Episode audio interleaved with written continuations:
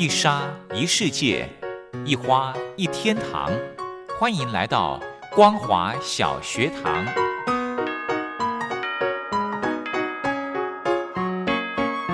让我们一起学习，一起分享。光华小学堂。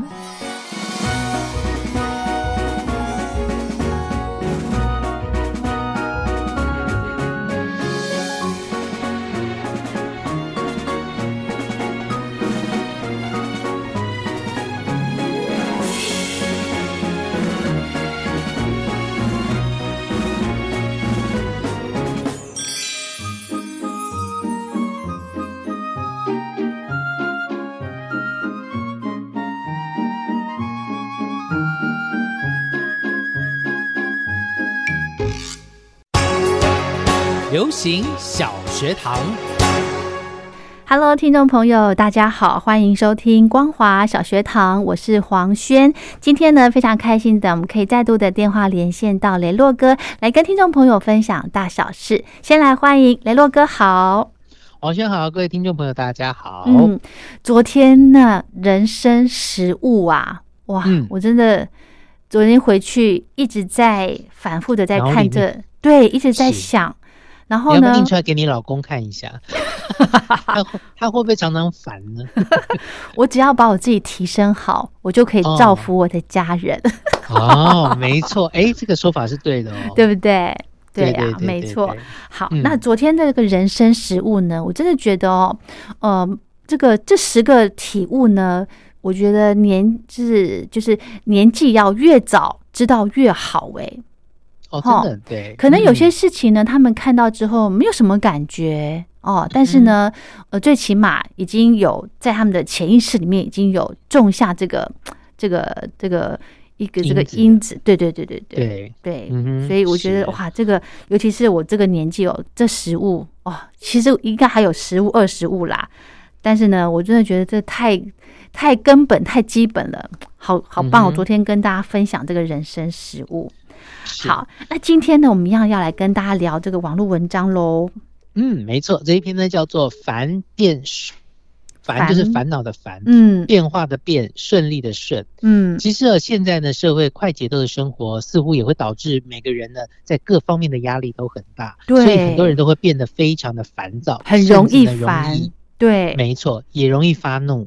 对对对，你阿杂就会生气呀，没错，没错。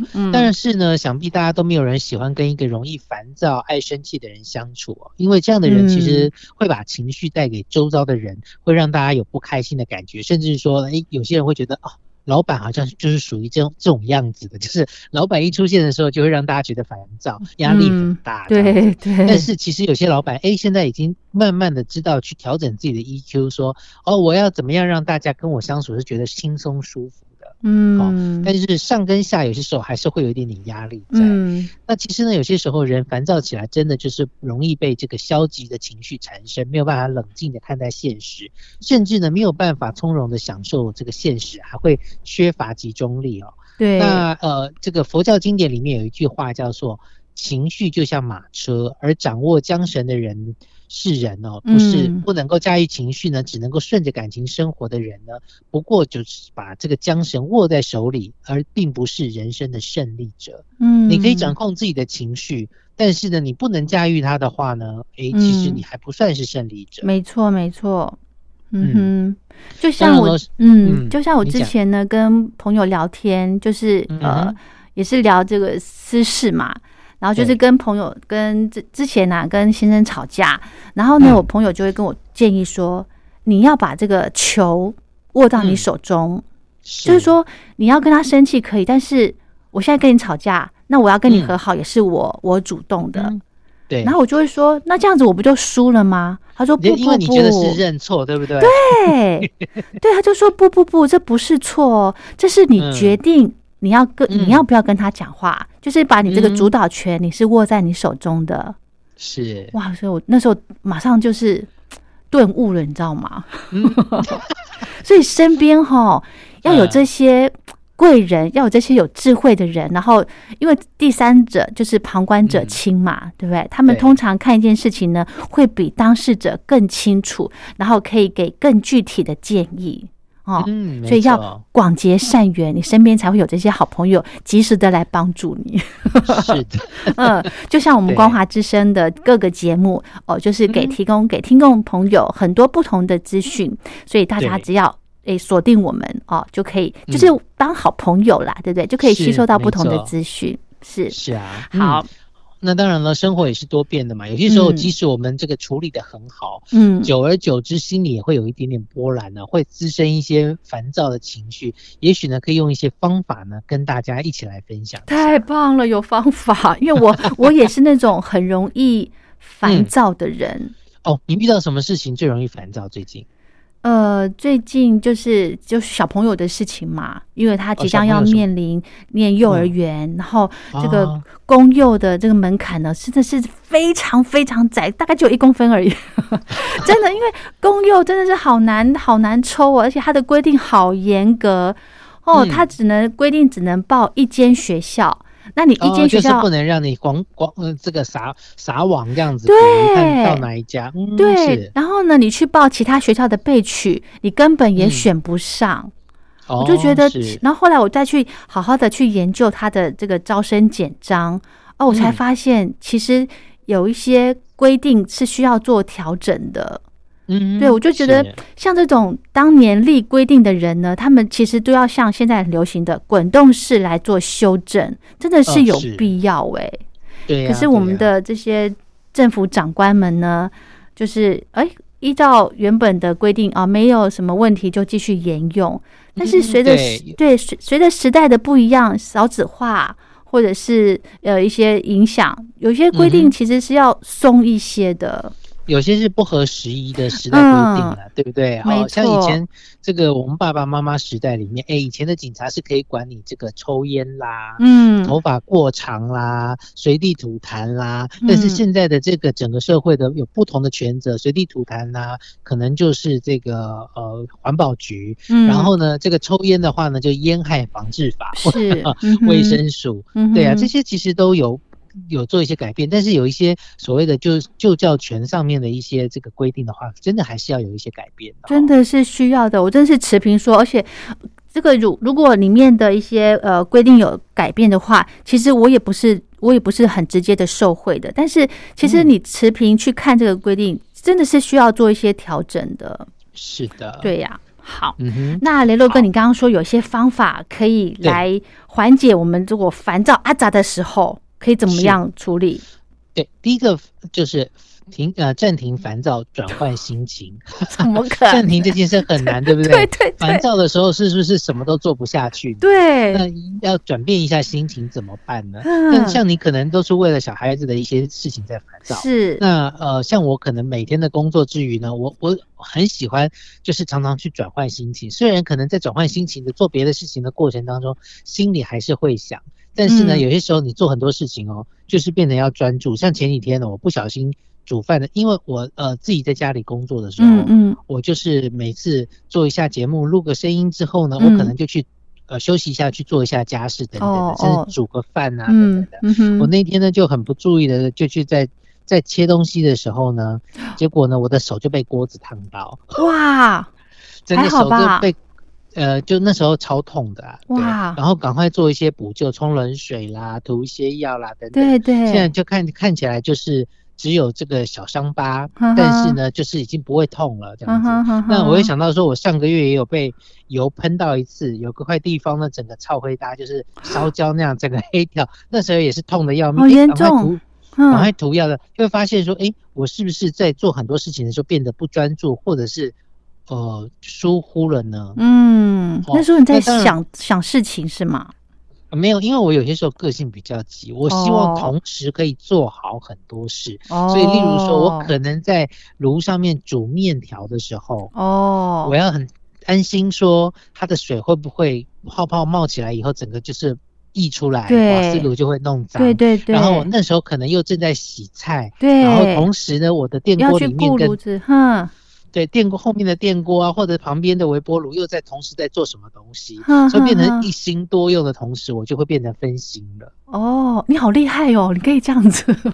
因为我总希望说有效率，嗯，很有效率的弄完，因为我呃电锅它蒸它的嘛，跟我煮饭没有没关系，对。然后呢，他在煮面的时候呢，我只要顾好炉子，我一面洗菜切菜，然后等一下好了以后，菜就可以下去炒了，面就可以捞起来，等等很多的事情，所以我会希望一心多用。可是有些时候真的是没有办法，尤其年纪越来越长的时候，你要专注，他可能会跟年小朋友一样，小朋友很不容易专注，或小朋友他的专注的时间很比较短，对。对，可能三五分钟你就要给他一个 break 休息一下，然后再换别。的东西，那当随着年纪越来越长大的时候，大家十几岁、二十几岁，一直到三四十岁的时候，嗯哼，你的专注时间可以变长。但是当你又老的时候，开始你的专注时间又会变短，甚至有些时候会忽略某些东西。那你就是想办法要去提升你的专注力，或简单的做一些事情，把事情简单化。嗯哼，没错，没错。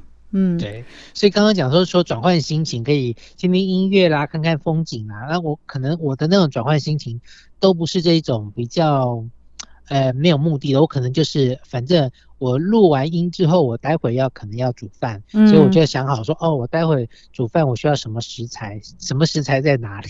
我就是脑袋里面其实不断的在嗯在想别的事情。对，哦，原来所以每个人都要去找自己的一个可以让你。呃，暂停烦恼、转换心情的方式，对不对？没错，没错。那有些人可能就是利用做家事，有些人去洗衣服，有些人是放空。呃，放空对我来说，其实就是对于忙碌的人来说，放空是一件很奢侈的事情。哦，是没错。对，你是也是吧？嗯，没错，我也是。对我，你要顾小孩的话，你要放空，真的也很难。对，如果我要转换心情的时候，我就会去划那个手机去看直播。购物吗？没有，就即便不买东西，就是看看他们在在聊些什么，在杠些什么东西，对，这样也 OK。然后觉得看了没意思啊，我就可以回来专心做我该做的事情。没错，这就是黄轩自己放松的方法，转换心情的方法。啊，是的，是的。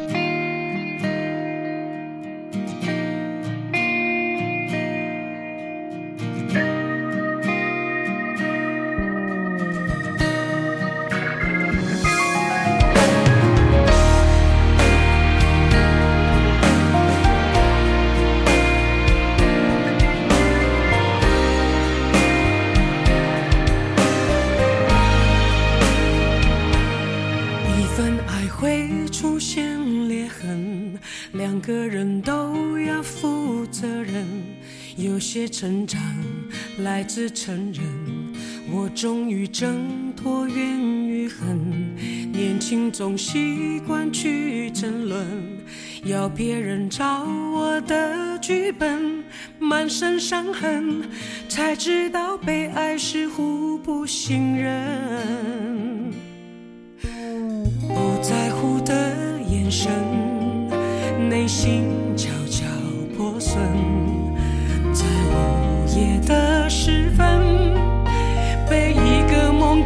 给拆穿，没忘记那个人。我试着让生活变得清淡，对幸福或寂寞顺其自然。偶尔傻傻孤单，偶尔傻傻浪漫，不怕大喜大悲那么难负担，不想再背负太多期盼，对好奇或关。心顺其自然，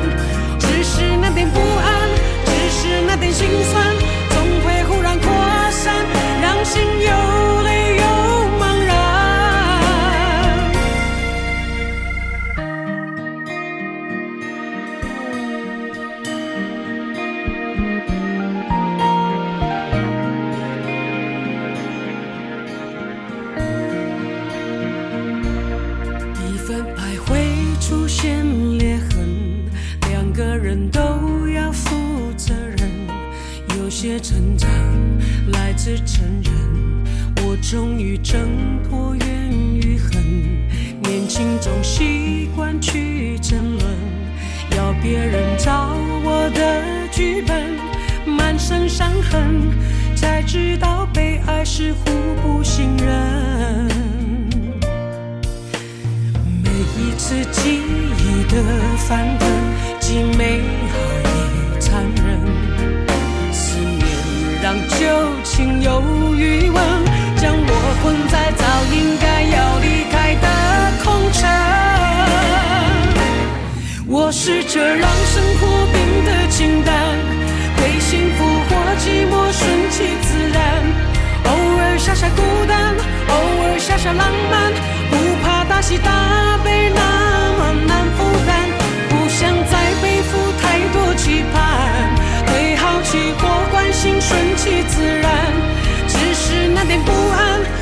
是那点心酸总会忽然扩散让心流泪又茫然。我试着让生活变得清淡对幸福或寂寞顺其自然。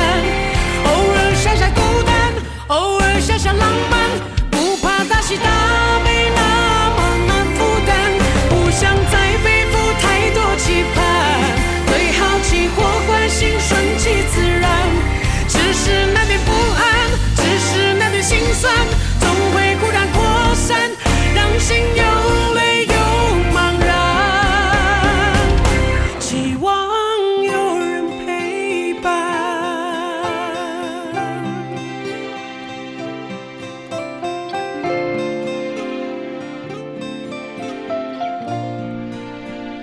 欢迎回到光华小学堂，我是黄轩。刚刚呢，跟听众朋友分享了，如果你常常会觉得说，哎，动不动就会很烦躁，甚至呢容易生气的这个朋友呢，哎，雷洛哥刚刚有提供给大家一个建议，就是可以暂停烦躁哦，真的可以哦，就是你要找出你自己可以把烦躁的对烦躁的心情转换过去，然后再回过头一段时间，再回过头来处理你的正事。哈，嗯，没错，还有其他的方法吗？嗯，第二招呢，就是停下来，来察觉一下你烦躁的缘由，为什么会烦躁？然后学着自己去问自己说，哎，为什么你会觉得烦？找到了原因，才有解决的方法。这个可能没有办法很快吧？对，没有办法很快，对不对？就是等于要自己抽离出来看自己这件事情。是。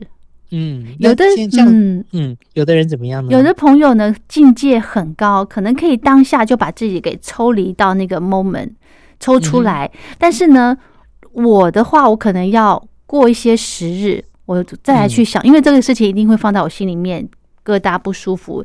但是我事后呢，一定要再来回想这件事情，来处理我的烦躁情绪，避免我下一次。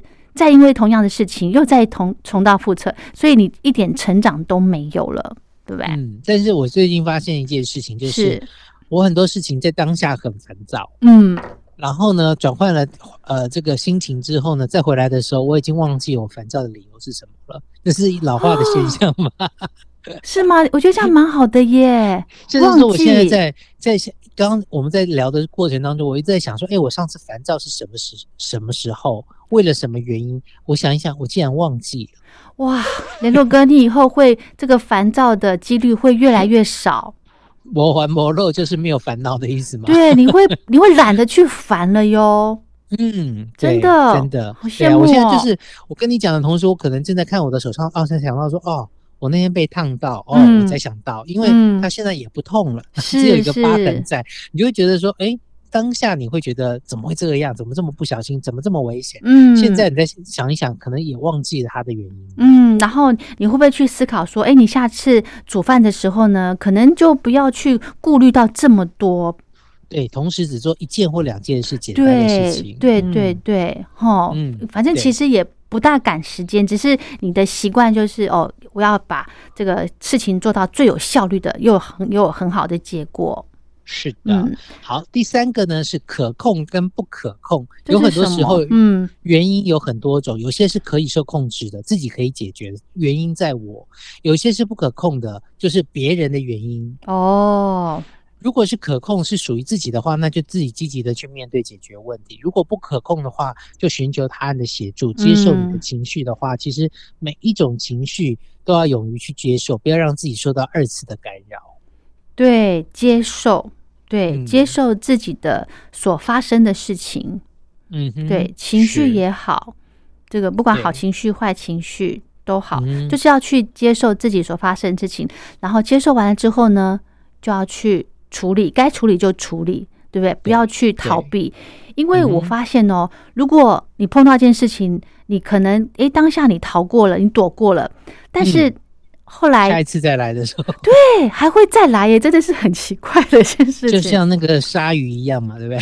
这次躲过了，它可能还会再游过来一次啊，因为没有杀掉那一批鲨鱼。对对对，所以碰到事情呢，真的就是没有别的方法，就去面对啊。第一个接受，对不对？接受它，你才有办法去面对，然后再来去处理。这真的是千年不变的法则。嗯，没错，嗯，没错。好，好，第四个呢，就是如果以上都没有效的话，你就要大规模的去消除压力。这时候呢，有些人可能就会靠着一些方式啦，例如说，有些人他可能就会去按摩啦。诶，这也是耶。哦，又或者是有些人会大哭一场啦。对。但是你知道，小孩子哭哈，就是常我们常常会觉得小孩子哭，有些大人会觉得。到底是什么？要找原因。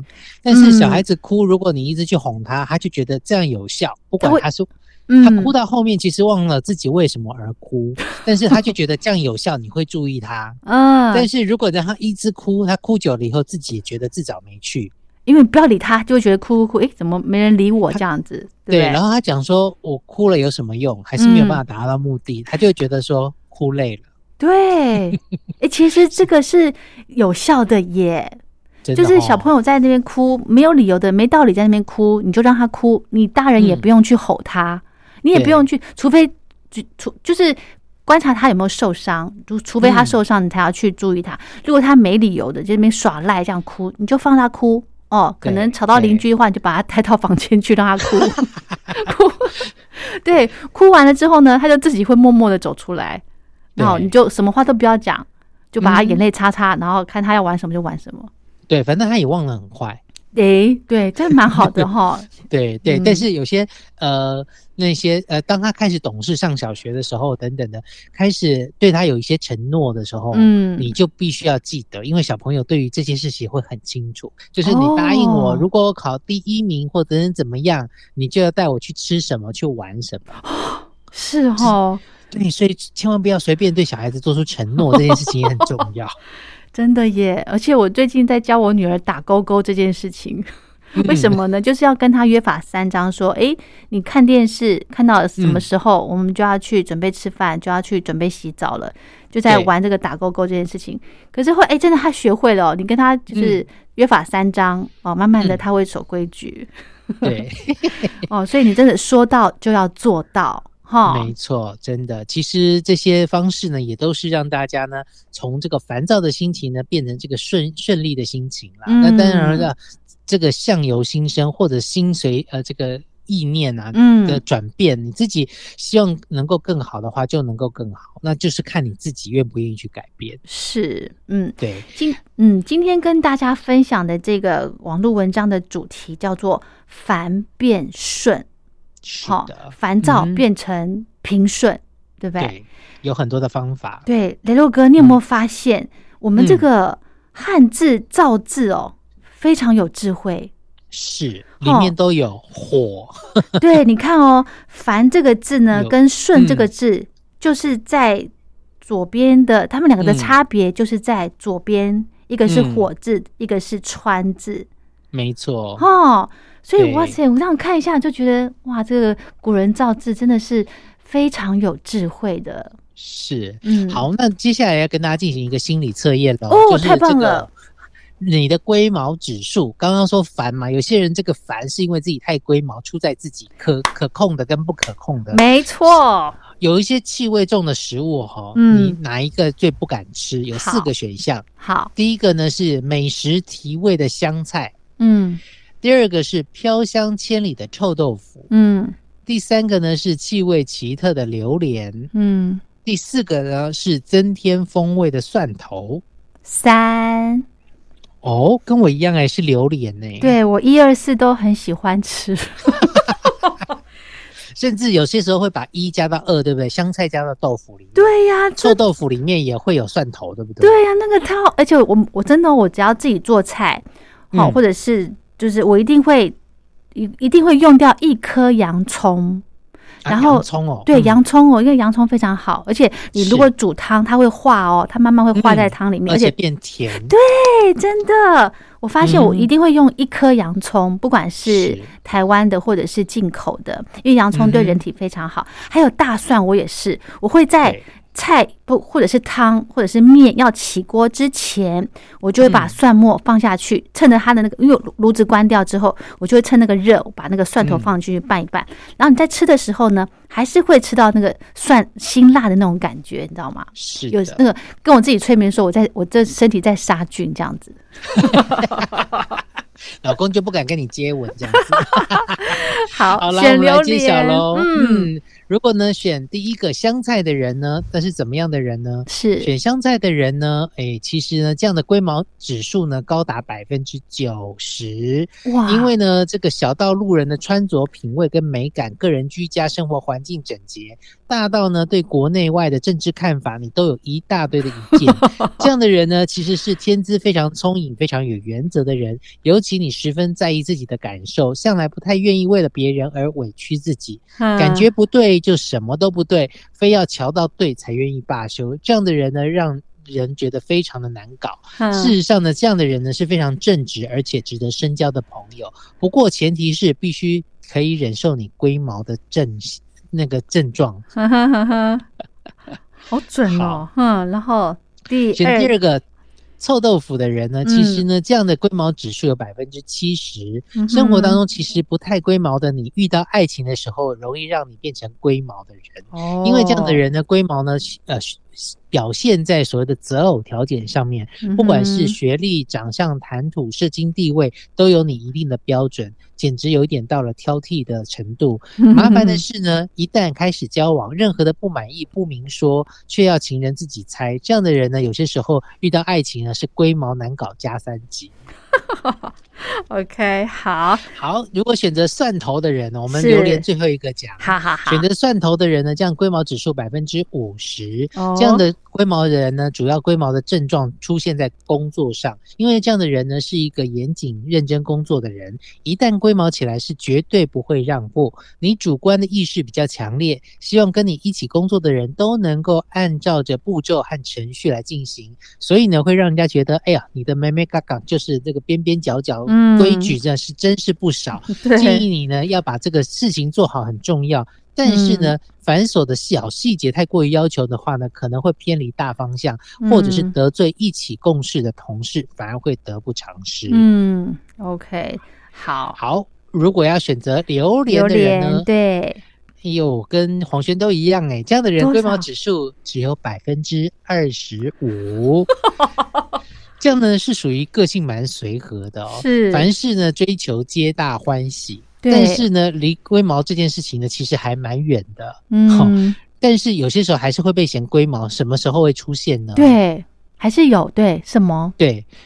因为呢，享乐的我们呢，嗯，喜欢呃，唯一表现龟毛的地方应该是玩乐跟美食上。大伙一起吃饭该点什么菜，出游旅行该安排哪些景点呢？会意见比较多，这时候呢才会让别人发现我们的龟毛的毛病。哦，这这不能叫龟毛耶，这个叫做怎么讲呢？就是很很仔细、很细心的去安排吃啊、玩呐，对不对？